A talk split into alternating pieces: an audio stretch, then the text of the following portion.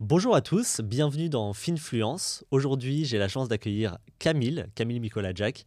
Euh, merci Camille d'être là aujourd'hui. Donc Camille est le fondateur de The Wealth Office et un créateur de contenu très connu euh, sur euh, LinkedIn. Je te laisse tranquillement te présenter et merci d'être là aujourd'hui. Salut Joe, merci pour ton invitation et ravi d'être là. Donc Camille Nicolas Jack, hein, tu, m'as introduit, donc effectivement cofondateur de The Wealth Office. Euh, en quelques mots, The Wealth Office, c'est un cabinet de gestion de patrimoine euh, dédié plutôt à la clientèle des entrepreneurs qu'on va accompagner pour développer, optimiser, structurer leur patrimoine. Ça va passer à la fois par du conseil en investissement sur différentes classes d'actifs et également du conseil en stratégie patrimoniale. Ok, c'est plutôt des, des entrepreneurs qui n'ont pas beaucoup de temps, c'est ça? Alors, c'est euh, un point commun de cette clientèle. Hein. Euh, alors moi, j'ai connu la clientèle des cadres dirigeants aussi qui sont salariés, mais qui ont des, euh, des postes à haute responsabilité qui eux aussi n'ont pas de temps. Mais j'ai remarqué que chez les entrepreneurs, c'était encore plus le cas, notamment parce qu'ils endossaient de nombreux rôles au sein de leur entreprise. Ils étaient préoccupés par de nombreuses choses et qu'ils avaient déjà très peu de temps à titre personnel. Donc nous, en fait, on est là pour apporter de la visibilité, de la sérénité et une feuille de route tout simplement pour fait, capitaliser sur le routier professionnel et se construire un patrimoine privé. Ok, ok, bah super. Alors toi, c'est quoi ton parcours euh, qui a fait que tu en es arrivé euh, justement jusqu'ici? Alors, euh, moi, j'ai commencé dans le monde de la banque. donc j'ai un parcours universitaire assez classique, mais que j'ai eu, eu la chance de faire en alternance, ce qui m'a permis très vite de me faire une idée du monde de l'entreprise. Donc j'ai pas à pas gravi les échelons, j'ai commencé en agence, donc face à monsieur et madame tout le monde. Ensuite, je me suis vu confier un portefeuille de clients particuliers. Et après, au, gré, au gré de mes études, j'ai pu accéder à l'univers de la banque privée. Donc là où j'ai plutôt conseillé, euh, comme je l'ai déjà dit, une clientèle de cadres dirigeants, donc euh, sur leurs investissements, euh, sur le financement de leurs opérations, que ce soit de l'immobilier ou des choses un petit peu plus complexes, et également toute la stratégie patrimoniale. et donc, comment j'en suis arrivé là où j'en suis aujourd'hui Tout simplement, c'est que je me suis trouvé donc, dans une nouvelle opportunité professionnelle où l'enjeu, c'était de lancer l'activité de banque privée lancer une activité de banque privée en partant de zéro euh, pour un établissement qui était déjà très présent sur d'autres marchés, notamment le marché des professionnels. Et leur enjeu pour eux, c'était euh, justement d'être connu et perçu comme une banque privée euh, au même niveau que d'autres banques pure players sur le marché, beaucoup plus connues pour cela. Quand je suis arrivé, finalement, la stratégie et, celle de notre manager, c'était on va faire euh, ce qui a toujours marché, on va faire euh, du démarchage, on va organiser des conférences, on va aller euh, dans les Rotary Clubs, ce genre de choses, et on va se montrer, voilà, on va faire de, on va couvrir le terrain, faire de la figuration, et ça finira par prendre. Moi, c'est vrai que je suis pas de cette école-là. ça m'a toujours fait hérisser les poils, tout ce qui est téléprospection, démarchage. Je suis mm. plutôt quelqu'un d'introverti à la base. Donc je me suis dit, plutôt que d'aller vers les clients, je vais essayer de faire venir les clients à moi. Et c'est vrai que ça faisait 2-3 ans que bah, je consommais beaucoup de contenu sur LinkedIn. Euh, c'est une plateforme que j'ai découvert sous une autre facette. Euh, et, et j'ai pas vu en fait euh, de personnes parler des finances personnelles, de l'investissement et de la gestion patrimoine dans les codes de la plateforme. Quelle est la trajectoire qu'on était en train de prendre, à savoir du contenu snack, très pédagogique, qui engage, avec parfois même des, des, playbooks, des livres blancs qui étaient, qui étaient créés pour l'utilisateur. Voilà, toute cette volonté de créer des communautés. Et je me suis dit, bah, moi, mon métier, il est très complexe. Personne n'en parle parce que c'est un peu tabou en France, mais en même temps, ça intéresse tout le monde, donc il y a un truc à faire. Et donc, euh, je me suis lancé dans la création de contenu, et euh, petit à petit, en fait, ça a commencé à prendre. Tant et si bien que j'ai commencé à avoir des demandes entrantes de prospects, et donc euh, bah, c'est apparu comme une évidence, et je me suis dit, bah, j'ai potentiellement la clientèle, j'ai le savoir-faire, donc on se lance. Quoi. Ok, et aujourd'hui, tu as combien d'abonnés sur LinkedIn? En termes d'abonnés, je dois être autour des 45 000 aujourd'hui. Et tu t'es lancé quand? Alors, j'ai plus la date exacte, mais je me suis lancé entre mi-octobre euh, et début novembre. Ouais, ça c'est incroyable. Ça veut dire qu'en moins d'un an, tu as justement, euh, avec ta création de contenu, accumulé 45 000 abonnés sur LinkedIn. Ouais. Ok, bon, bah c'est top. Et qu'est-ce qui a fait, à ton avis, que tu t'es démarqué? C'est le fait que personne ne parle de ça ou c'est autre chose? Je pense que c'est plusieurs choses. Euh, déjà, comme je l'ai dit, il y a le sujet qui est à la fois tabou, mm. qui peut être controversé, mais qui intéresse énormément de gens. Pourquoi? Parce que c'est un sujet imminemment complexe, euh, la gestion de patrimoine, parce que ça va regrouper des notions financières, des notions fiscales, des notions juridiques, des notions sociales, des notions bancaires, immobilières, et j'en passe. Et c'est très rare, en fait, d'avoir quelqu'un qui a une certaine expertise dans tous ces domaines. Et quand on est entrepreneur, finalement, on est confronté à tous ces sujets. Et euh, comme on a peu de temps, ben, on a besoin d'avoir un accès facilité à cette information, d'avoir accès à quelqu'un qui peut nous conseiller sur l'ensemble de ces sujets. Euh, et donc, je pense que le fait de proposer du contenu pédagogique qui vulgarise ces sujets qui paraissent très complexes, très opaques parfois. Euh, c'est ce qui a fait que je me suis démarqué. Ok, ouais, d'accord. Et justement, c'est intéressant ce que tu as dit sur l'argent qui était tabou, mais en même temps qui intéressait tout le monde. Euh, est-ce que tu peux développer un petit peu cette idée de l'argent tabou en France? Qu'est-ce que tu, tu, penses de ça? Bah, je, pense que c'est assez équivoque. Hein. Euh, aujourd'hui, la question du salaire, elle est indiscrète. La question de la valeur du patrimoine, elle est indiscrète. on essaie d'esquiver ces sujets. Il y a beaucoup de gens qui ne savent pas quel salaire gagnent leurs parents. et il y a aussi si tu veux, ce, tous ces non-dits et ce tabou fait que les gens euh, se sentent même coupables en fait de parler d'argent, de gagner beaucoup d'argent. Et certains en fait ne veulent même pas savoir comment marchent les mécanismes de l'argent ou comment on en gagne parce qu'ils ont peur de la perception et de l'image que ça peut renvoyer euh, de parler de ces sujets. Donc moi je pense profondément que euh, l'argent devrait être un sujet dont on devrait parler avec beaucoup plus de liberté, de façon beaucoup plus décomplexée. Parce qu'au final, euh, l'argent est au service euh, de nos projets, au service de nos ambitions, au service de nos rêves. C'est un outil, l'argent, c'est pas une fin en mmh. soi. Mmh. Et je pense que quand on maîtrise les mécanismes de l'argent, on, est beaucoup plus épanoui euh, dans sa vie en général. Preuve en est, ça génère du stress chez beaucoup de personnes. Donc je pense que ça passe notamment par la pédagogie et l'éducation pour progresser sur la maîtrise de l'argent. C'est vrai que ça, c'est un truc que j'ai pu remarquer aussi, c'est qu'à partir du moment où on s'intéressait à l'argent et que vraiment on mettait le nez dans nos finances, et bah, c'est là que bizarrement on atteignait quand même une certaine sérénité financière. Alors que quand on essaye de cacher un petit peu euh, bah, voilà, la poussière sous le tapis, bah, il bah, y, y, a du stress permanent en fait. S'intéresser à l'argent, c'est justement ouais, ce qui apporte cette, euh, cette sérénité. Ok, et, tu penses que ton, ton rôle à toi justement en tant que créateur de contenu, qui est à la base là pour mettre en avant euh, finalement ton expertise et attirer les clients à toi, est-ce que tu penses qu'aujourd'hui euh, tu, participes justement à cette démocratisation euh, de, bah, des finances personnelles, cette démocratisation du fait que, qu'on s'intéresse à l'argent, etc. Je, pense qu'effectivement, j'y contribue. Alors après, j'ai pas du tout une position de précurseur. D'autres l'ont fait avant moi sur d'autres plateformes. Donc ce serait notamment sur YouTube, hein, où il y a énormément de créateurs de contenu qui parlent d'argent. Sur Instagram, je crois aussi qu'il y a une grosse population de créateurs de contenu sur les finances personnelles. Mais c'est vrai que sur LinkedIn, c'était pas trop le cas. Et euh, je pense que j'ai été un peu dans le, voilà, le premier wagon, dans les premiers. Je n'ai pas été le premier. Euh, il y en a d'autres qui l'ont fait avant moi. Euh, mais c'est peut-être la tonalité. J'ai également aussi parfois une position assez rentre-dedans, un peu no bullshit, à vouloir mettre le doigt sur certaines idées reçues, sur certains non-dits également. parce que je pense que la transparence, c'est une valeur fondamentale, enfin en tout cas pour moi, si on veut pouvoir avancer avec quelqu'un dans une relation de confiance. Et euh, donc je pense que c'est un peu le, momentum, hein, du coup, euh, le fait que certains créateurs se sont lancés, euh, le positionnement, peut-être aussi les formats, tu vois, les, infographies, ça marche très bien, ça permet en un coup d'œil d'avoir accès à une information mm. synthétique et, et, intelligible. Donc je pense que c'est un peu un mix de tout ça donc, qui, fait que ça a marché. Mais je je pense pas avoir une recette secrète miracle pour réussir. Et il y a les conseillers en gestion de patrimoine aujourd'hui sont souvent critiqués, puisque en fonction évidemment de leur rémunération. Comment vous, vous êtes rémunéré et, euh, et qu'est-ce que tu penses un petit peu de, de, tout ça? Alors, la rémunération des conseillers en gestion patrimoine en France, elle est euh, très particulière et complètement à l'opposé de ce qu'on peut trouver dans les pays anglo-saxons. Par exemple, euh, au Royaume-Uni, le conseiller en gestion patrimoine est très valorisé au niveau dans la société. C'est quelqu'un qui est perçu comme étant un allié et non pas comme un potentiel arnaqueur ou charlatan euh, comme certains pourraient le, qualifier. Et, ce dernier, du coup, euh, il agit vraiment en, véritable médecin de famille, euh, en, conseillant sur tous les aspects que j'ai évoqués tout à l'heure d'un patrimoine. Et pour cela, il est rémunéré le plus souvent en honoraire, à l'image d'un avocat ou, d'un notaire. En France, c'est l'inverse le conseiller en gestion de patrimoine, il va plutôt être dans une posture de vente de produits. Alors je parle en général, hein, il, y a, vraiment différentes façons d'exercer la gestion de patrimoine. Hein. On a les banques, on a les fintechs, on a les CGP, on a les assureurs, on a les family office il y a une population assez large. Mais en général, la gestion de patrimoine se résume plutôt à la vente d'un produit plutôt qu'à la vente d'une solution. Et nous, ce qu'on fait chez The Wealth Office, c'est qu'on va plutôt vendre et engager sur des solutions que sur des produits. À savoir qu'on va partir des besoins du client, de ses objectifs, de ses motivations, de ses ressources et de ses contraintes.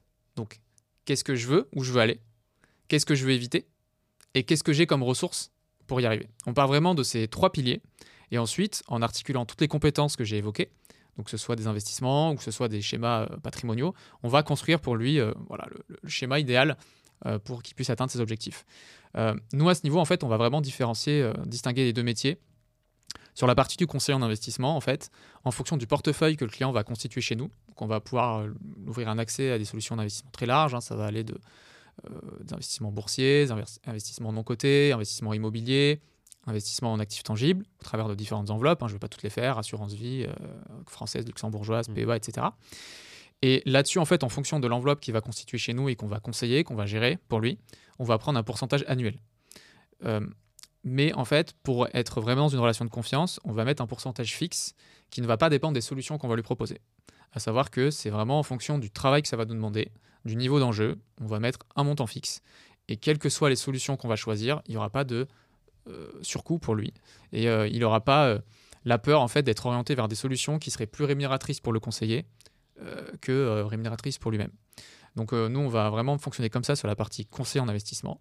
Et sur la partie ingénierie patrimoniale, ça va vraiment être comme un avocat ou une autre profession libérale, à savoir qu'en fonction du nombre d'heures que ça va nous prendre et en fonction de la complexité du schéma, est-ce que c'est des choses qu'on a déjà fait, qu'on peut répliquer assez facilement, adapter aux clients? Est-ce que c'est des choses où on a besoin de faire beaucoup de recherches? Est-ce qu'on a besoin de prendre attache avec d'autres experts notaire, avocat, expert comptable, on va faire un devis et une, proposition tarifaire. Et si le client, est, par rapport aux bénéfices qu'il peut euh, percevoir de la solution, est engagé, on va tout simplement euh, mettre en place la solution euh, sur la base du devis. Mmh. Ok. Et justement, vous accompagnez des clients qui ont déjà un certain patrimoine, qui est environ de combien? À partir de combien? Alors, en fait, c'est vrai qu'il y, y, a plusieurs offres sur le marché de la gestion de patrimoine et il y a plusieurs types de clients et plusieurs types de besoins. Nous, c'est sûr que euh, quelqu'un qui, débute dans le domaine de l'investissement, qui n'a pas encore constitué euh, un socle patrimonial, donc qui n'a pas euh, peut-être déjà acheté sa résidence principale, un bien locatif, une résidence secondaire, qui n'a pas déjà plusieurs dizaines de millions d'euros d'épargne, on va pas avoir de valeur ajoutée pour lui parce qu'en fait, on va tout simplement l'inviter à travailler sur ces sujets-là. Déjà avoir une épargne de précaution, déjà faire un PEA avec des ETF, déjà acheter un premier bien immobilier. Euh, donc euh, nous, en fait, si tu veux, l'offre, on l'a vraiment pensé pour une clientèle qui ne trouve pas chaussures à son pied sur euh, les, les solutions pardon, qu'on trouve facilement sur le marché, les fintechs, les banques privées. Donc nous, on va vraiment avoir une valeur ajoutée à partir de 250 000 euros d'investissement confié. Pourquoi? Parce qu'à partir de ce montant, déjà nous, le temps qu'on va y passer, il va être correctement rémunéré. Mm. Et en fait, nous, notre volonté, c'est pas de faire euh, du mass market, c'est plutôt de faire euh, une boutique qui, a, qui gère bien ses clients et qui a beaucoup de temps à dédier à ses clients, euh, qui, peut vraiment apporter un conseil personnalisé. Et surtout, les solutions d'investissement qu'on va proposer, qui sont plus performantes, habituellement réservées à une certaine clientèle fortunée et moins chargées en frais, ont des seuils d'éligibilité plus élevés. Mm. Et donc, plus le client va avoir une enveloppe importante, plus on va pouvoir lui donner accès à des solutions confidentielles, qualitatives, et euh, a priori sur du long terme, ça fera la différence par rapport à des solutions euh, dites plus retail, euh, accessibles au grand public. Et sur la partie également stratégie patrimoniale, forcément, plus le client a un patrimoine important, plus il va avoir de problématiques. Par rapport au droit de succession, il va avoir une pression fiscale sur la transmission plus importante, donc il va avoir besoin de conseils pour anticiper, optimiser sa transmission. S'il est dirigeant d'entreprise et qui génère beaucoup de chiffre d'affaires, bah, il a une possibilité de se verser euh, un revenu important, soit sous forme de salaire ou de dividende. Bah, L'idée, ça va être de trouver l'optimum, le bon mix entre salaire et dividende. Est-ce qu'il faut que je sois sur une SAS, une SARL Tu vois, tout ça, c'est complexe, ça demande euh, une certaine expertise, faire des calculs, des projections. Et nous, on va être là pour ça. A contrario, quelqu'un qui a un patrimoine assez modeste, assez simple finalement, euh, on va pas avoir de valeur ajoutée parce que je vais toujours le dire. Et j'ai des gens qui me contactent, hein, qui n'ont mmh. pas forcément ce niveau de patrimoine. Et je leur réponds, je réponds à tout le monde. Et ce que je leur dis, c'est en fait, tu peux très bien gérer ton patrimoine aujourd'hui avec les outils dont tu as euh, à disposition.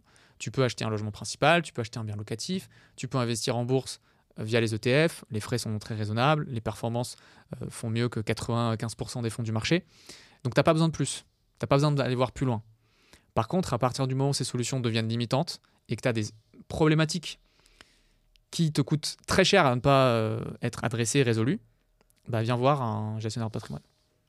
Ok, ok, c'est hyper intéressant. Donc vous avez en fait euh, cette partie euh, où vous conseillez des gens à partir du moment où vous êtes pertinent et euh, vous gardez une indépendance en fait. Vous êtes rémunéré bah, au travail que vous faites et pas aux produits que vous proposez. Qu'est-ce que est-ce que tu conseillerais de la même manière quelqu'un qui a 500 000 euros de patrimoine ou 1 million par exemple et quelqu'un qui vient de débuter et qui a peut-être 5 000 euros de côté? Alors non. Et je pense que ma réponse va recouper la précédente. Euh, quelqu'un qui a 5000 euros de côté, euh, déjà, euh, tu, vois, je pense que tu connais cette image, un petit peu la pyramide de l'épargne, hein, le, patrimoine, mm. on aime bien le penser comme une pyramide. il faut d'abord déjà qu'il assure ses arrières, c'est-à-dire qu'il couvre tous les aléas du quotidien. si je vais avoir, je sais pas moi, un imprévu, donc une panne de voiture, des travaux sur mon logement, si je suis propriétaire, des travaux sur la copropriété, un peu de santé, un arrêt de travail, il faut avoir de la trésorerie disponible. Donc par rapport à ça, on va préconiser 6 à 12 mois de revenus disponibles. Les conseils sont divers et variés, ça va dépendre des personnes. Mm. Ensuite, c'est pareil, c'est au niveau de l'investissement, c'est en fait tout fonctionne en horizon de temps, c'est-à-dire que plus j'ai du temps devant moi et plus j'ai des sommes importantes, plus je peux me permettre d'investir dans des choses dont la liquidité est limitée et dont l'espérance de gain et le risque sont plus élevés. Donc mm. quelqu'un qui a que 5000 euros à investir, je vais l'inviter à remplir ses livrets tout simplement et peut-être commencer à investir euh, sur la base d'une capacité d'épargne mensuelle quelques dizaines ou centaines d'euros par mois euh, sur des ETF. Quelqu'un qui a 500 000 euros, je veux dire, on va déjà faire un audit, on va regarder votre situation actuelle, les axes d'optimisation, les points faibles, faire le point sur vos objectifs, envisager les leviers dont vous avez que vous avez à disposition, et ensuite, on construit un plan pour vous. Effectivement, à partir de ce niveau d'encours et de patrimoine, il y aura forcément des choses à faire. Maintenant, quelqu'un qui a 500 000 euros de patrimoine, mais qui a tout ce patrimoine dans son logement principal, qui n'a pas de liquidité, je peux avoir une énorme valeur ajoutée à, lui donner, quoi. Ouais. À lui apporter. Ça va être très limité. Ok. Ok. Et justement, pour quelqu'un qui débute, tu lui conseillerais plutôt euh, de se lancer en bourse ou en immobilier? Ah, Ça va vraiment dépendre de son. En fait, ça dépend de plusieurs choses. Ça va dépendre de son aversion au risque de son objectif de rendement, sachant que les deux sont intimement liés. On ne peut pas avoir un rendement euh, très élevé sans une prise de risque mm. euh, proportionnelle. Et également de ses convictions. Et, parce qu'en fait, les clients, je leur dis, hein, il y a effectivement le couple rendement-risque, mais il faut aussi que vous puissiez dormir sur vos deux oreilles la nuit. Faut pas que vous, deviez, vous deveniez stressé par rapport aux investissements ou au schéma qu'on a mis en place. Donc si vous n'êtes pas à l'aise et engagé avec la solution qu'on a, évoquée, on ne le fait pas, on n'y va pas. Faut pas que ça devienne une source de stress, faut pas que ça devienne anxiogène. Donc, commencer par l'un ou l'autre, euh, bah, je dirais qu'il faut faire les deux. Je dirais qu'il faut faire les deux. Je dirais que si ta situation euh, professionnelle euh, et familiale te le permet, donc achète. Achète un premier bien locatif ou achète ta résidence principale. Alors là, c'est un long débat. Est-ce qu'il faut commencer par l'un ou l'autre hmm. On pourrait en parler pendant des heures. Mais déjà, euh, c'est mieux que de ne rien faire, de commencer par l'un ou l'autre. Euh, et par ailleurs, euh, l'investissement financier, c'est sur le long terme, voilà, c'est une des classes d'actifs qui est la plus performante. Mm. ça a l'avantage d'être relativement liquide. ça a l'avantage de ne pas nécessiter de gestion. on peut déléguer en passant par, on peut faire ça de façon totalement passive. Donc moi, je conseillerais de faire les deux. Après. À proportion de tes moyens, de ton objectif de rendement, de ton appétence au risque et de tes convictions également. Mm. Justement, ouais, euh, tu t'en penses quoi, toi, euh, entre euh, la résidence principale et l'investissement locatif par lequel faudrait commencer? C'est un très très très long débat. moi, je pense qu'il ne peut pas se limiter uniquement à une grille de lecture financière. On peut s'amuser effectivement à faire des calculs. si j'achète un bien dans telle mmh. ville, j'habite dans telle ville, est-ce que je me mets propriétaire ou locataire? Si je me mets locataire, ça va me coûter moins cher tous les mois, donc le différentiel, si je le place en bourse, combien ça va me rapporter, etc., etc. Et puis on peut faire des plans sur la comète. Euh, moi, j'ai pas d'avis tranché là-dessus. Je dirais juste que la résidence principale, c'est un superbe levier d'enrichissement parce que on est son propre locataire, donc finalement, on n'a pas de risque d'impayé. Parce qu'a priori, euh, si, on, si, on, est solvable auprès de la banque, euh, c'est qu'on a un revenu stable. Mm. Puis on est en confiance par rapport à ça. c'est également une niche fiscale intéressante, hein, puisque la création de patrimoine que tu, que tu fais au travers du remboursement de ton prêt n'est pas imposable, ce n'est pas un revenu. Et également, la plus-value éventuelle que tu auras à la revente, elle est défiscalisée. Donc ça, c'est super. Et c'est une façon totalement passive d'investir, d'allier plaisir et investissement. Euh, l'investissement locatif, c'est une autre paire de manches. C'est-à-dire que là, tu rentres vraiment dans la dimension de l'investisseur actif.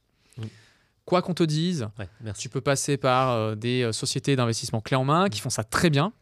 En fait, ils vont, te, ils vont t'enlever une épine du pied sur une partie du process, à savoir trouver la ville, faire les simulations, ensuite euh, faire les travaux, t'accompagner sur l'achat, ensuite faire les travaux, l'ameublement, la première mise en location. Mais finalement, le jour où il y a ton ballon d'eau chaude qui explose, le jour où il y a un locataire qui paye pas, euh, le jour où tu as une dégradation, le jour où tu as un locataire qui part et qu'il faut le remplacer, alors là, les agences s'en occupent, mais elles vont quand même te téléphoner pour te présenter les dossiers, etc., lequel vous préférez, ça sera jamais complètement passif. Donc, quelqu'un qui veut investir dans l'immobilier, qui veut absolument pas prendre de risques, euh, ne serait-ce que d'avoir des dégradations des impayés, euh, qui veut pas avoir le risque d'avoir un coup de fil un dimanche parce qu'il y a un problème euh, avec un électroménager, qui veut pas devoir faire une heure de voiture parce qu'on lui a conseillé d'investir dans le Nord alors qu'il habite à Paris et que là-bas les rendements sont meilleurs pour aller faire un changement de locataire, faut pas qu'il fasse d'immobilier locatif. En revanche, et donc il faudra plutôt se diriger vers la résidence principale. En revanche, quelqu'un qui est un investisseur plutôt actif, qui a conscience de ses risques, qui les accepte, et qui comprend la prime de risque, c'est-à-dire euh, le supplément de rémunération qu'il peut avoir à faire cet investissement, pourquoi pas aller vers le locatif? Mais pour moi, l'investissement locatif n'est absolument pas en opposition avec la résidence principale. On parle d'immobilier, seulement il y en a un qui est plutôt passif, qui est intimement lié à ta personne. Euh, et l'autre qui est vraiment euh, lié à des variables économiques. Euh, il y a un aléa au niveau du locataire. Il y a aussi toutes les notions fiscales qui sont complexes. Est-ce qu'on peut acheter en société? Est-ce qu'on achète en direct? On fait du nu On fait du meublé? Enfin voilà, il y a toute cette dimension de conseil. Euh, ça peut prendre du temps aussi à la gestion. Donc voilà, c'est déjà se connaître soi-même, poser ses objectifs financiers et regarder si la résidence principale y répond correctement. Sinon, est-ce que l'investissement locatif y répond mieux? Si tu es quelqu'un qui est assez nomade et que tu aimes bien bouger, tu vas pas forcément acheter ta résidence principale, parce que si tu achètes euh, tous les deux ans et qu'après tu revends, bah forcément tu n'auras même pas amorti tes frais d'acquisition. Mm. Ce ne sera pas une bonne opération. On gagne pas tous les coups en achetant sa résidence principale, il hein, ne faut pas le croire, hein, surtout dans un marché euh, euh, où les valorisations sont, sont, assez élevées. Donc voilà, c'est très complexe à répondre comme question. Mais en tout cas, moi, j'ai pas du tout de dogme à ce niveau-là et je dirais pas commencer absolument par l'un, commencer absolument par l'autre. Mm. Ok. Ah, c'est intéressant d'apporter cette nuance. C'est vrai qu'on trouve souvent, euh, bon, en gros, le classique où il faut absolument commencer par euh, euh, l'achat de, voilà, de, la loc et tout. Mais oui, oui, l'immobilier, c'est de l'investissement actif, hein, quoi qu'on en dise. En tout cas, l'immobilier locatif. ok. Même si en résidence principale, ton ballon d'eau chaude peut aussi péter et là, tu le subis et tu dois aussi faire quelque chose. Absolument. mais ok, très intéressant. J'aimerais bien qu'on aborde surtout ton expertise qui est vraiment la gestion de patrimoine de, entre guillemets, grosse fortune. Enfin, on n'est pas aux grosses fortunes, on ne parle pas de plusieurs millions, enfin centaines de millions, mais on parle déjà de gens qui ont un certain patrimoine. Aujourd'hui, s'il y a quelqu'un qui arrive avec un million euh, de trésorerie, par exemple, dans sa société, mais qui n'a jamais investi en bourse, qu'est-ce que tu lui conseillerais, par exemple, entre le lump sum investing qui consiste à tout investir d'un coup, je ne sais pas, une certaine somme, 200 000 euros d'un coup, ou plutôt commencer tranquillement avec du DCA, etc. Ou peut-être autre chose, peut-être une subtilité, une nuance euh, autre. Qu'est-ce que tu lui conseillerais?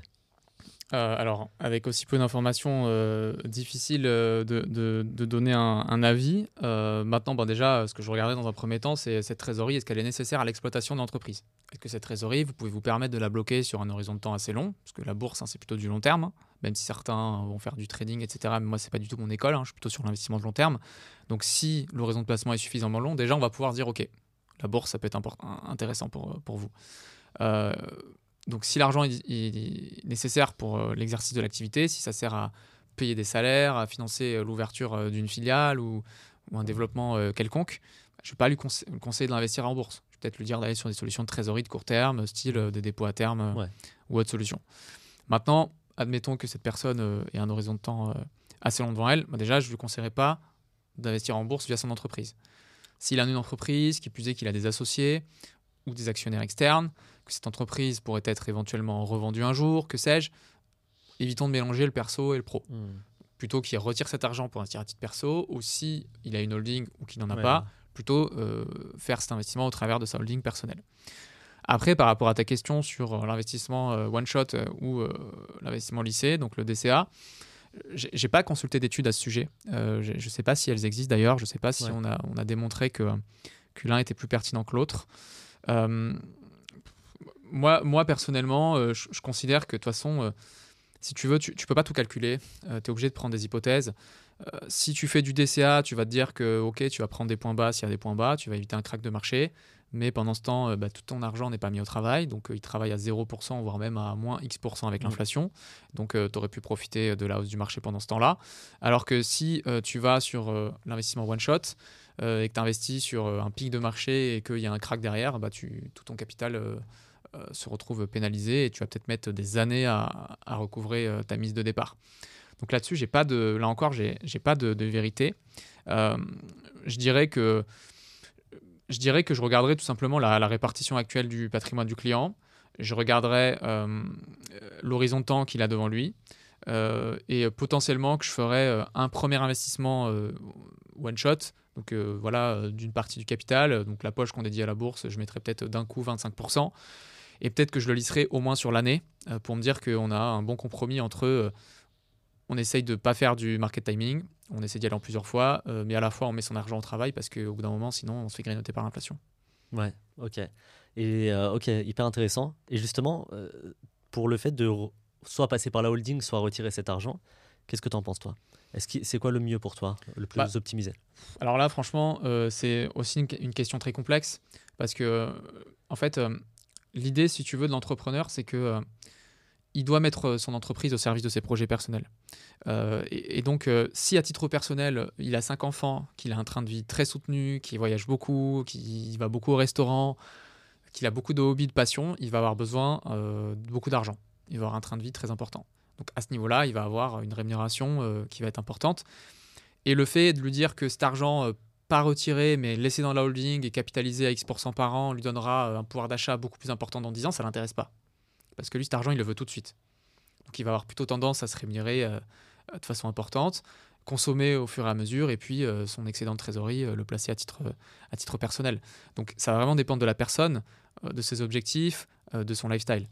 Pareil, si au niveau de la transmission, on identifie que par rapport à la valeur de son patrimoine, ses enfants vont payer beaucoup de droits de succession, ou que madame est pas, ou monsieur d'ailleurs, si c'est une entrepreneuse, le conjoint du coup est pas suffisamment protégé, peut-être qu'on va dire ouais mais attends, cet argent si on le sort effectivement ça va coûter des impôts, des, cotisations sociales, mais par contre on va pouvoir l'investir euh, au travers d'un contrat d'assurance vie euh, où on va mettre une clause bénéficiaire adaptée pour euh, limiter la pression fiscale pour tes ayants droit.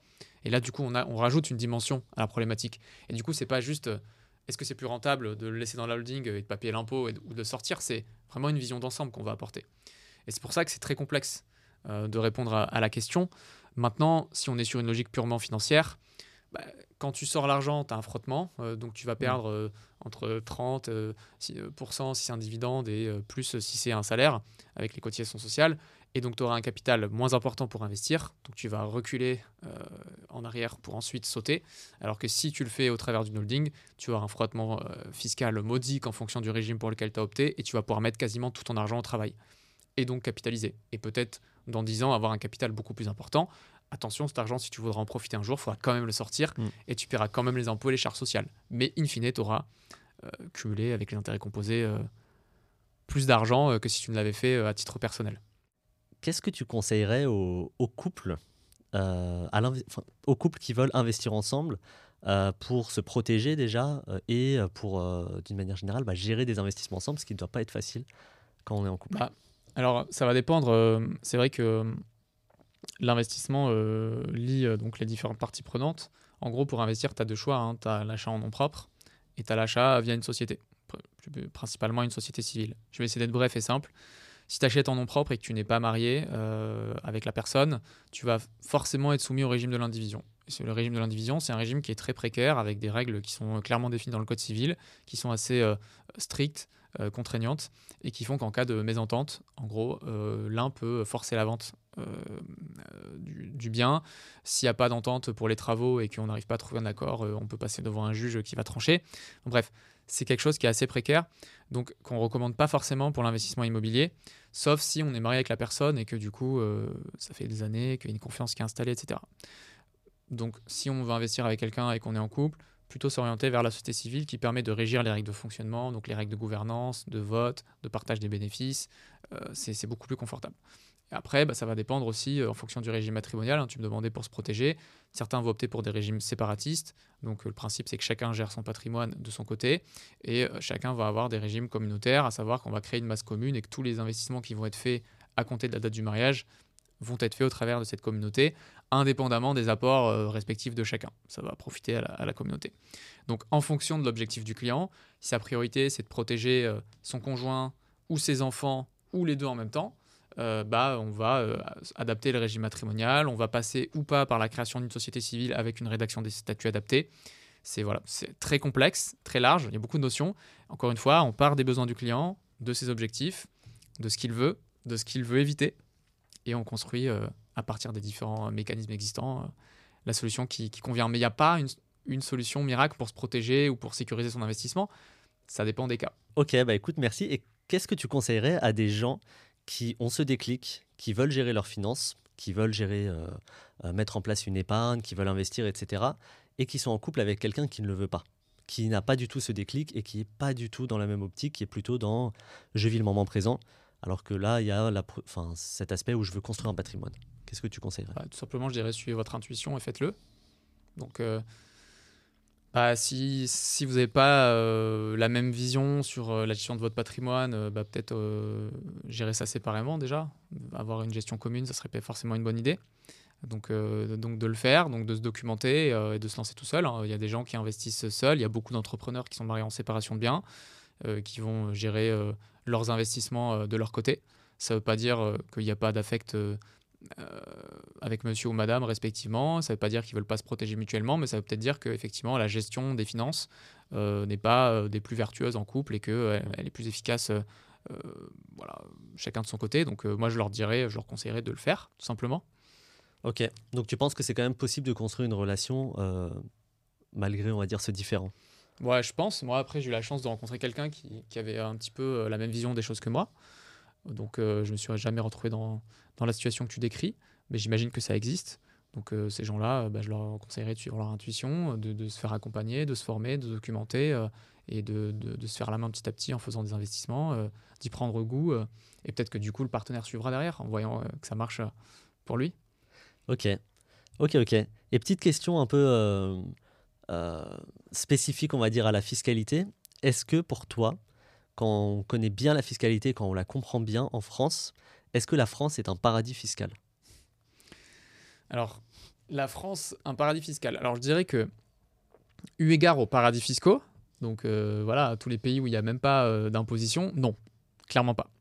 Maintenant, la France a un système fiscal très complexe, mais qui offre de nombreuses opportunités, de nombreuses niches de faveur. Et le, tout, le jeu, en fait, c'est de savoir identifier ces niches et de savoir laquelle articuler en fonction de sa situation.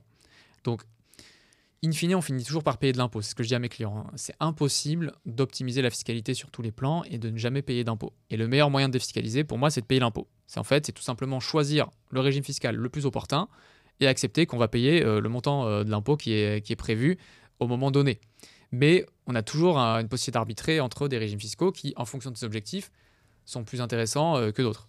Donc je dirais que c'est complexe, donc tout seul, c'est dire de, s'y retrouver, et on a parfois l'impression bah, d'être euh, matraqué par la fiscalité, que c'est très confiscatoire. Mais pour ceux qui ont accès à du conseil et qui ont euh, la possibilité euh, donc d'utiliser différents leviers, différents régimes de faveur, ça peut être quand même très intéressant. maintenant, il ne faut pas se comparer, comme je l'ai dit, avec les 10 paradis fiscaux, car eux, il y a zéro impôt. Quoi. Ok. Bon, bah écoute, merci pour ta transparence. Et euh, question bête, mais qui revient très, très, très souvent. Euh, moi, j'ai ma propre opinion là-dessus, mais si tu devais donner le meilleur investissement en 2023, ce serait quoi? J'en ai pas. J'en ai pas. Euh, aujourd'hui, les classes d'actifs sont quand même toutes très valorisées. donc, moi, je dirais que le meilleur investissement, bah, c'est celui qui répond. Ça fait très très corporate ce que je veux dire, mais désolé, je vais me répéter, mais c'est l'investissement en fait qui va répondre à ton horizon de temps.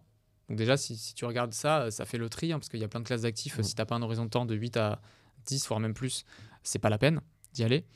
Euh, par rapport à la liquidité que tu attends de ton argent, par rapport à l'espérance de gain et par rapport au niveau de risque. Une fois que tu as fait le point sur tout ça, tu vas construire une allocation. Moi, je conseille la diversification, bien évidemment. Donc une allocation qui soit diversifiée sur toutes les classes d'actifs et, une, et même au sein de ces différentes classes d'actifs, qui soient diversifiées sur les différentes stratégies, euh, typologies et euh, zones géographiques, euh, s'il y a cette notion dans la classe d'actifs où tu vas.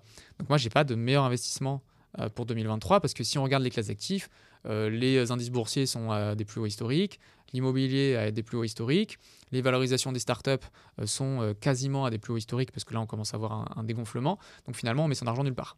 Si on a cette, ce raisonnement-là. Ok. Donc pas dans l'intelligence artificielle, par exemple euh. bah, Moi, je pense que l'intelligence artificielle, c'est une vraie opportunité euh, et que euh, ceux qui ont la chance d'avoir des compétences techniques et, qui savent en, tirer parti et qui peuvent construire des produits à partir de ça peuvent effectivement être, être pertinents, des bons business et, ceux qui sont en contact de ces gens à investir dans ces sociétés, ça peut être intéressant.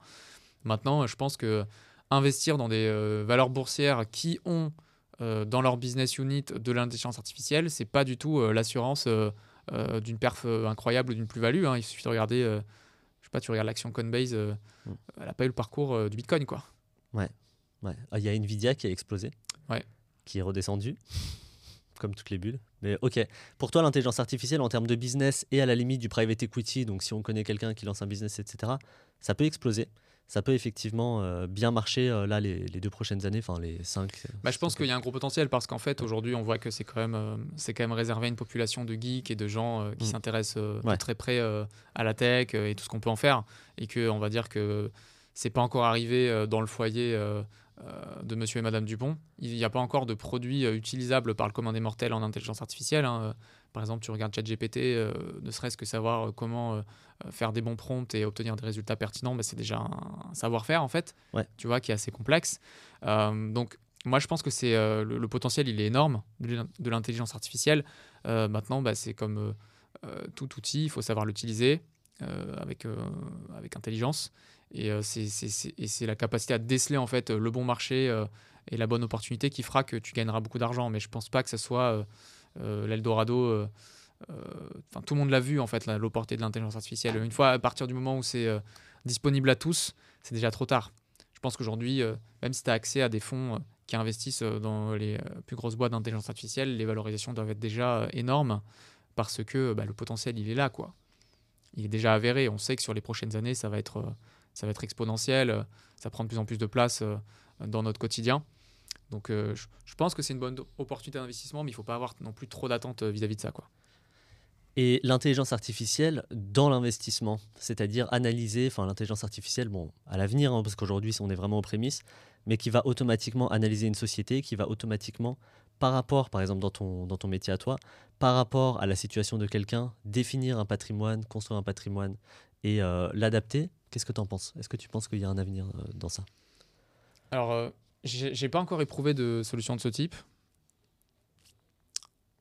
Je ne sais pas trop. Moi, déjà, sur la partie investissement boursier, euh, j'ai l'intime conviction que la gestion passive fait le job pour 90% des épargnants et qu'il n'y a que sur certaines classes d'actifs que la gestion active a vraiment du sens, notamment dans le private equity, choisir les meilleurs gérants euh, le top, euh, voilà, le top 10% euh, des gérants a une performance bien supérieure à celle du marché. sur les marchés cotés, c'est beaucoup moins vrai. Et donc, je pense que sur les marchés cotés, une telle, un tel outil n'aurait pas forcément d'alpha sur un ETF. Après, je demande qu'à être convaincu. Hein. Peut-être que c'est peut-être que c'est possible. En tout cas, j'en ai pas l'intime conviction.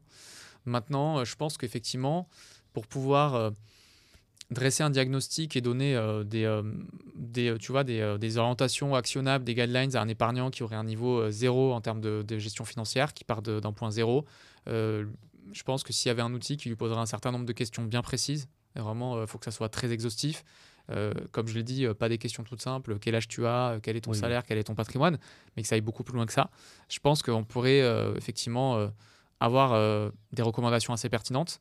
Maintenant, reste à voir si cet outil sera capable de proposer un conseil dans la durée euh, au gré de l'évolution de la situation du client, des projets, parce que c'est comme toujours, moi, tu vois, les clients, quand je les reçois, ils viennent avec euh, une conviction, ils viennent avec un objectif, ils viennent avec une idée, ils, pensent savoir déjà ce qu'ils vont trouver en venant me voir. Et en fait, je leur dis, attendez, attendez, on va déjà regarder la situation actuelle, on va vérifier si tout est optimisé, s'il n'y a pas des angles morts, s'il n'y a pas euh, des axes d'amélioration. On va projeter la non-résolution de ces points faibles, on va voir ce que ça vous coûte de ne pas être acteur à ce niveau-là. Et ensuite, on va regarder si ça s'imbrique bien aussi avec ce que vous voulez faire et les différentes possibilités. Et donc, je ne sais pas si l'intelligence artificielle serait à même de déceler euh, les angles morts euh, d'un épargnant, euh, tout en prenant les différentes grilles de lecture que j'ai citées tout à l'heure, à savoir l'aspect financier, fiscal, social, civil, bancaire, etc., la retraite. Tout ça, c'est très complexe. Il faudrait vraiment que l'intelligence artificielle ait accès à une quantité de données astronomiques pour pouvoir faire un diagnostic pertinent, je pense. Ok.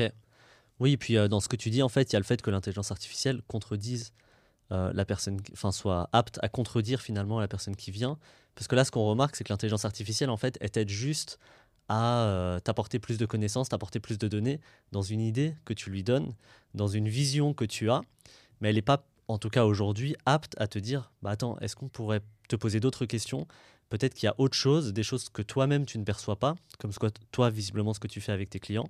C'est-à-dire, attendez, remettez-moi votre situation, euh, voilà, on va tout regarder. Ok, est-ce que ça déjà, vous avez envisagé plutôt cette solution-là qui peut-être correspondrait plus? Donc ouais, il y a cette idée de l'intelligence artificielle qui aujourd'hui, en fait, va simplement continuer t'aider, on va dire, aller un petit peu plus dans la direction dans laquelle tu voulais aller, mais va pas te proposer une direction totalement euh, différente. Donc c'est vrai que, euh, ouais, vu comme ça, peut-être que l'IA, elle est, ouais, peut-être que ce sera pas pertinent, même pour, euh, même pour un métier comme ça. En tout cas, pour des plus gros patrimoines, je pense que, voilà, pour des... Je pense que ça peut être pertinent, ne serait-ce que pour faire un diagnostic, tu vois, te demander quelle est la valeur de ton patrimoine, comment il est réparti sur les différentes classes d'actifs, te demander euh, voilà, euh, quel rendement tu attends de ton épargne, est-ce que tu serais prêt à accepter euh, tel niveau de perte Tu vois, un, peu les questions types qu'un CGP mmh. doit poser pour évaluer le profil de risque d'un client. Bah là, déjà, ça pourrait donner une allocation type. Tu vois, ça pourrait dire mais 30% dans l'immobilier, 30% dans le, non-côté, 30% sur les marchés financiers. Ça, je pense que ça pourrait faire le job. Maintenant, après, pour le choix des supports, quels sont les meilleurs, analyser les frais, tu vois, vraiment faire ce benchmark, il faut vraiment que ça soit très robuste, je pense. Ok, d'accord. Et c'est quoi, par exemple, euh, un type d'investissement que tu conseillerais absolument pas?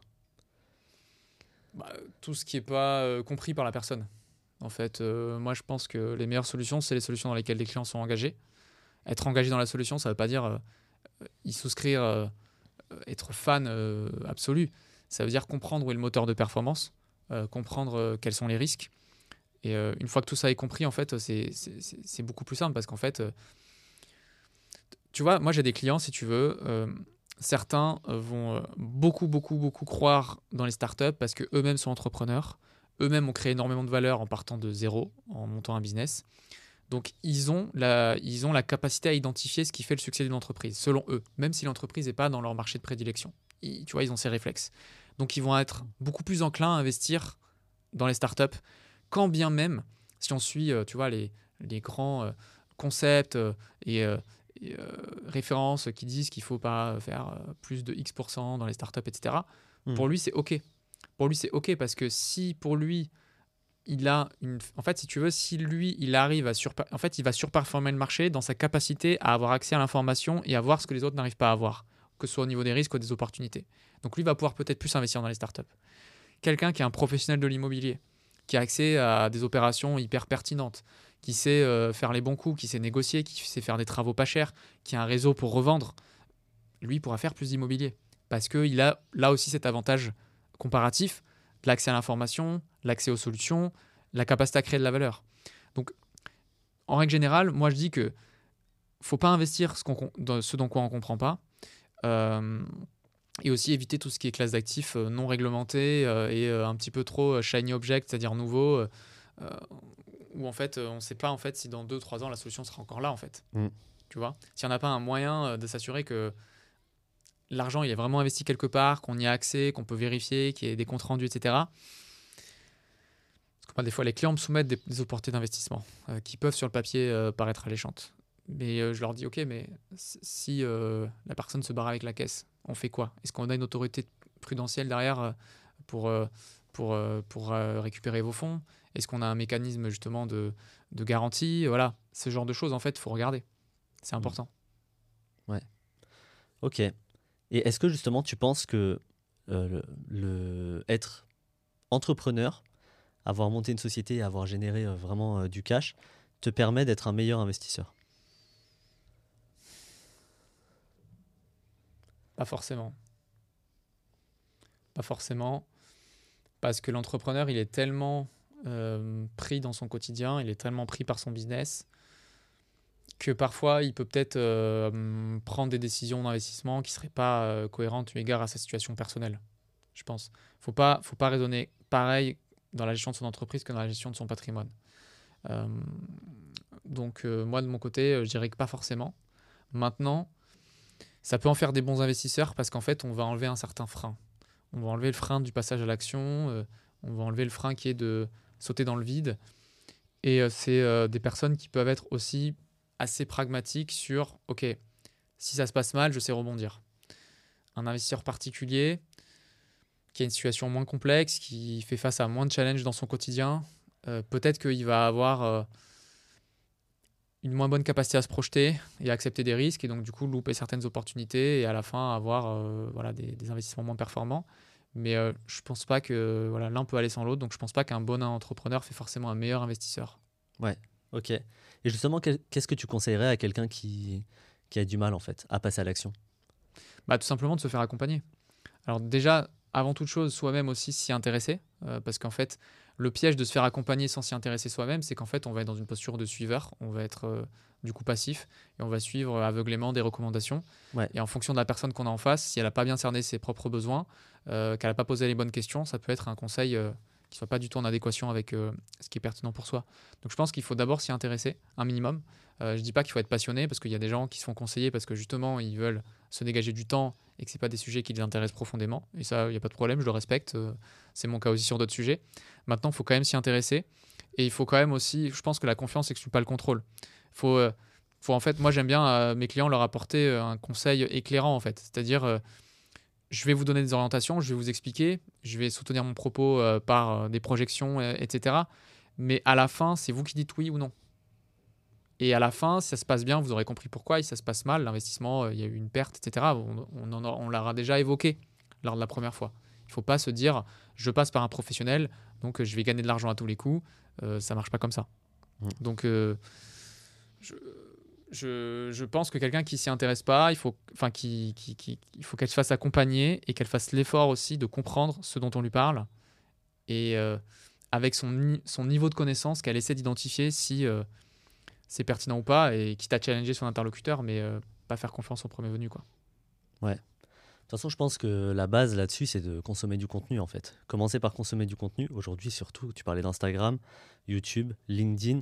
Quelle que soit la plateforme de prédilection, on a du contenu qui nous sensibilise largement à la finance, à l'investissement, gratuit. Hein.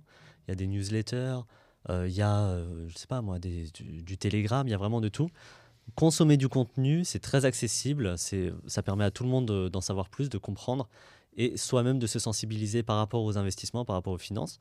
À partir de là, ça nous permet déjà de se dire bon bah ok il faut que je fasse quelque chose parce que bon l'inflation euh, le, le, fait aussi de préparer une retraite de, construire en tout cas un patrimoine protéger les siens. Euh, et à partir de là déjà c'est vrai que quand on est sensibilisé quand on consomme du contenu indirectement ou directement tous les jours bah déjà, on comprend un peu plus en fait. Enfin, au bout de euh, quelques mois, on comprend beaucoup plus qu'on voit. Et déjà, je pense qu'on est aussi plus, euh, plus à même de se rendre compte des arnaques en fait. Hein, quand on nous propose du 20% par mois, euh, entre guillemets, sans rien faire en copy trading, Bon, tu fais juste un petit calcul d'intérêt composé, tu vois que ça n'a pas de sens et que tu peux pas devenir milliardaire. Après, je pense qu'avec les réseaux sociaux, il faut être très vigilant. tu as, noté notamment certaines plateformes où il y a beaucoup d'arnaques, comme Telegram. Telegram, certaines plateformes où il y a beaucoup de personnes qui vendent du rêve.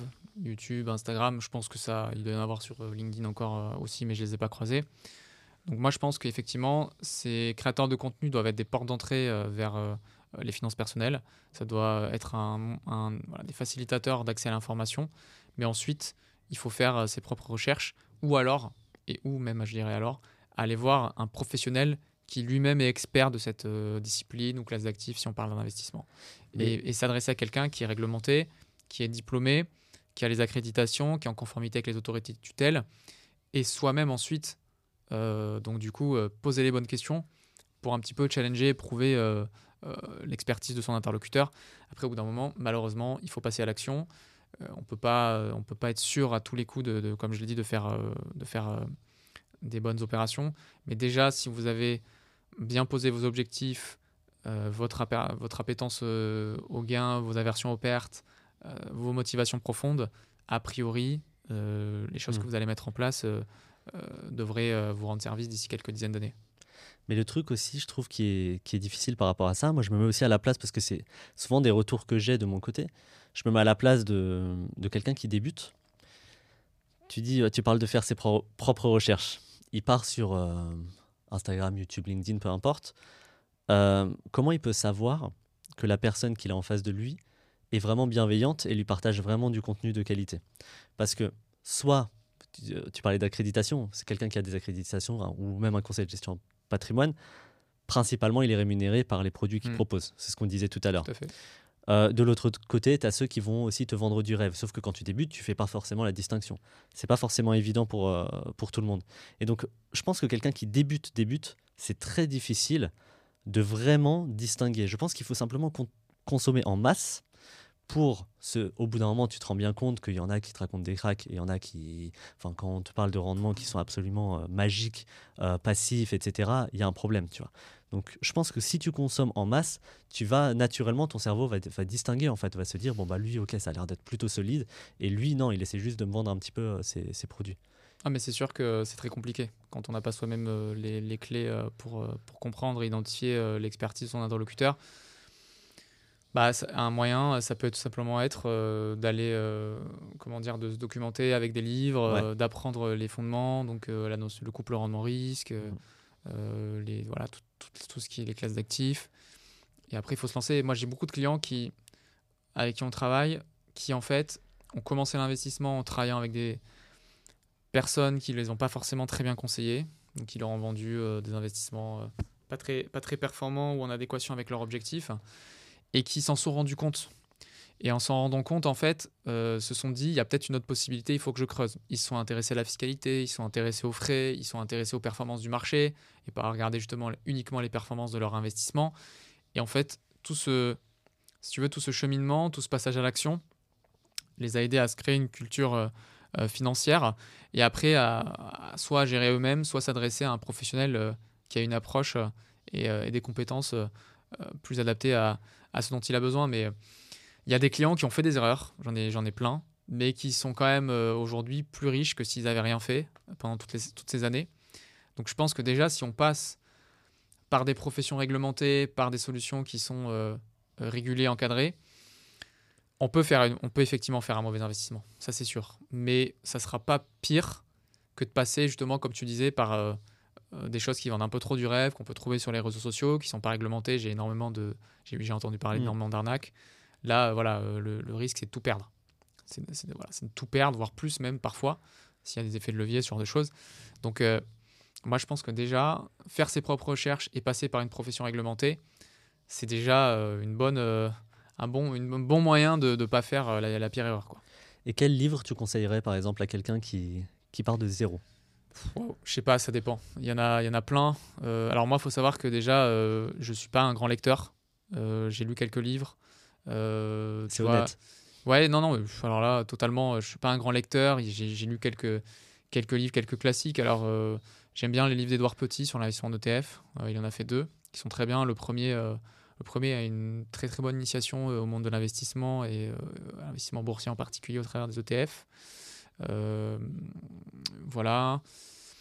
C'est celui. En fait, je je suis pas sûr que je recommanderais un livre en fait euh, parce que les livres en fait tu sais aussi il y a vraiment cette notion de ligne éditoriale euh, et de en fait il y a un parti pris par l'auteur et donc du coup tu vas apprendre au travers de son prisme et parfois le premier ou deuxième livre que tu vas lire va laisser une empreinte en fait dans ton dans ton cerveau et tu vas donc toujours interpréter les choses avec ce prisme et parfois aussi donc passer à côté euh, d'opportunités. Donc euh, j'en ai pas un à recommander, je pense qu'il faut en lire plein sur les mêmes sujets pour euh, un peu challenger les différentes idéologies. et c'est pas mal aussi d'aller sur les différents blogs, par exemple Avenue des investisseurs de Nicolas Decodin qui est très bien, mmh. qui, a, qui a un panel très large, très éclectique. On va trouver du contenu sur l'investissement, la fiscalité, donc c'est très bien. Donc je pense qu'il faut recouper différentes sources et se faire sa propre culture, culture financière. Quoi. Ok. Donc ouais, c'est ça, consommer en masse en fait, du contenu en masse sur tous les, toutes les plateformes. Euh, ouais, et c'est vrai que les blogs, euh, c'est euh, d'une manière générale, enfin Avenue des investisseurs, ouais, c'est un blog très bonne qualité qu'on préconise, enfin qu'on recommande très largement. Ouais. Ok, ok, ok, bah écoute, très bien. est-ce où est-ce qu'on peut te retrouver? LinkedIn.